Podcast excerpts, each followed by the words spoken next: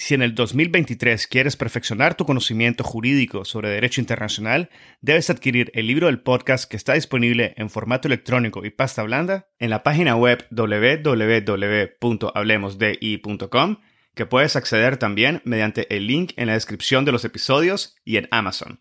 El libro ofrece 16 capítulos que analizan diversos aspectos históricos y contemporáneos del derecho internacional público, el futuro de las Naciones Unidas, el surgimiento del derecho ambiental internacional, así como la justicia y los procesos internacionales, incluyendo aquellos ante la Corte Internacional de Justicia y la Corte Penal Internacional. También incluye cuestiones relativas a los derechos humanos y el derecho internacional humanitario, como la reparación de las víctimas de crímenes internacionales, el derecho de los pueblos indígenas, el derecho del mar y la llamada Blue Economy. Adquiere el libro y disfruta de contenido jurídico de primer nivel y en español. Bienvenidos a Gotas de Jurisprudencia Internacional, donde en base a las sentencias y resúmenes publicados por las distintas cortes y tribunales, narro una síntesis de la jurisprudencia internacional. En cada episodio me acompañarán por un viaje en el tiempo, donde conoceremos juntos las partes involucradas en procesos internacionales, la base jurisdiccional el fondo y la naturaleza de cada conflicto, entre otros aspectos que te invitarán a indagar aún más el derecho internacional. En la descripción de cada gota puedes encontrar los links a la información publicada por distintas cortes y tribunales internacionales. Recuerda dejar tu valoración de este y otros episodios, de compartir y suscribirte al podcast. En la gota del día de hoy hablaré de tres casos independientes pero relacionados me refiero al caso relativo al derecho de asilo, al caso sobre petición de interpretación del fallo del 20 de noviembre de 1950 en el caso relativo al derecho de asilo y al caso de Haya de la Torre.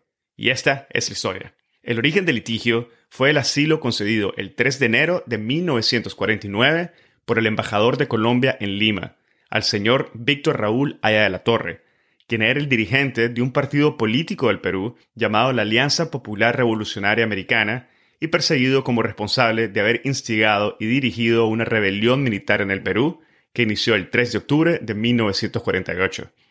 Después de que se hubiese concedido el asilo, el embajador de Colombia en Lima pidió un salvoconducto que le permitiera al señor Aya de la Torre, al que calificó como refugiado político, abandonar el país.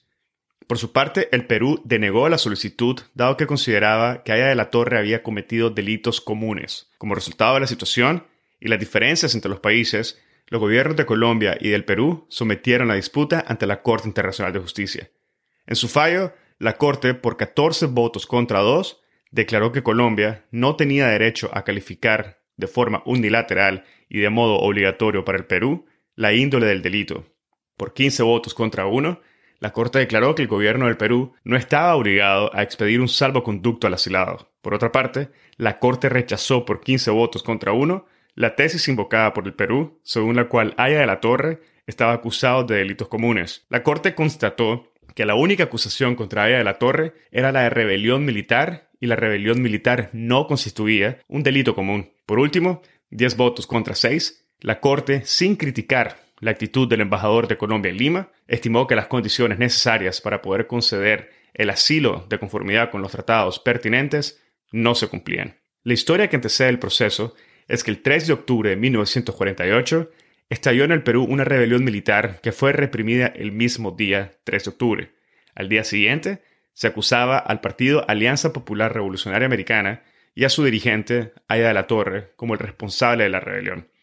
De la Torre fue procesado y acusado y el 3 de enero de 1949 se asiló en la Embajada de Colombia en Lima. El siguiente día el embajador de Colombia en Lima informó al gobierno del Perú del asilo concedido y al mismo tiempo pidió que se expidiera un salvoconducto que permitiera al asilado abandonar el país. El 14 de enero precisó que el asilado había sido calificado como un refugiado político. El gobierno del Perú rechazó esa calificación y se negó a conceder un salvoconducto.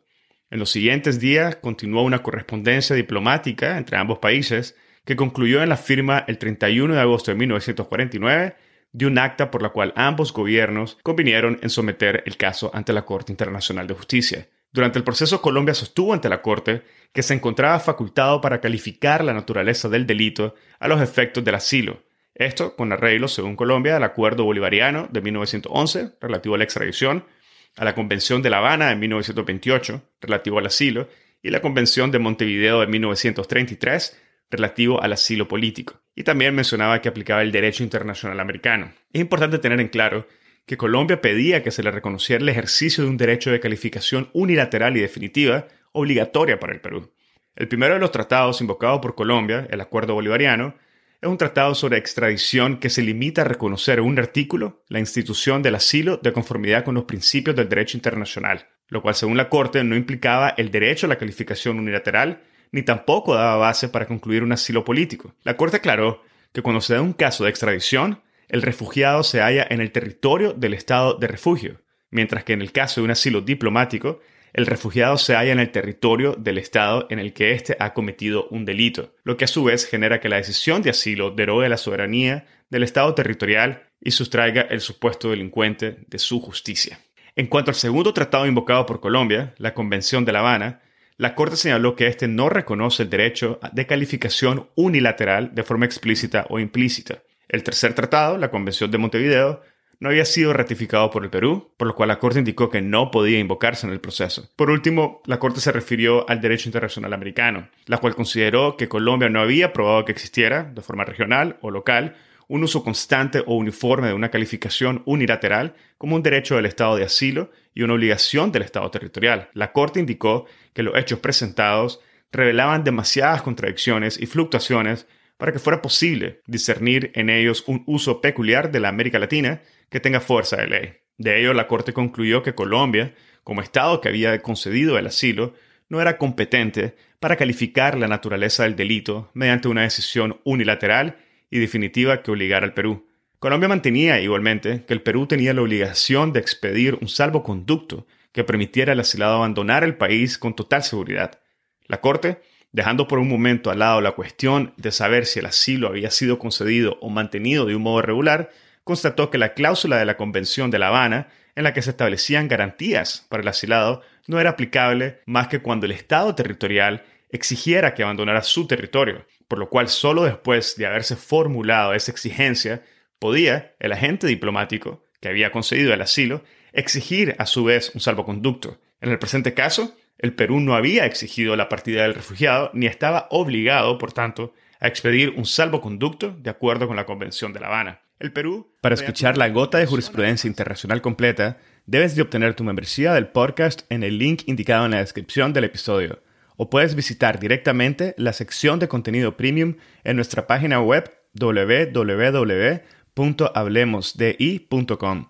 Recuerda que con tu membresía, además de obtener acceso completo a la gota de jurisprudencia internacional, también tendrás acceso a episodios premium, a la sala de conversación de Hablemos de Derecho Internacional, el primer espacio virtual único y consolidado para networking de la comunidad global de hispanoparlantes oyentes del podcast, acceso a contenido adicional exclusivo y acceso anticipado a los episodios del podcast. Así que te invitamos a que adquieras hoy tu membresía y goces de los beneficios. Si encontraste este episodio interesante, te invitamos a que lo compartas y nos sigas en Spotify, Apple Podcast, Google Podcast o cualquier otra plataforma que utilices para escuchar tu podcast Hablemos de Derecho Internacional haciendo clic al botón de seguir o al botón de suscripción. Hasta la próxima.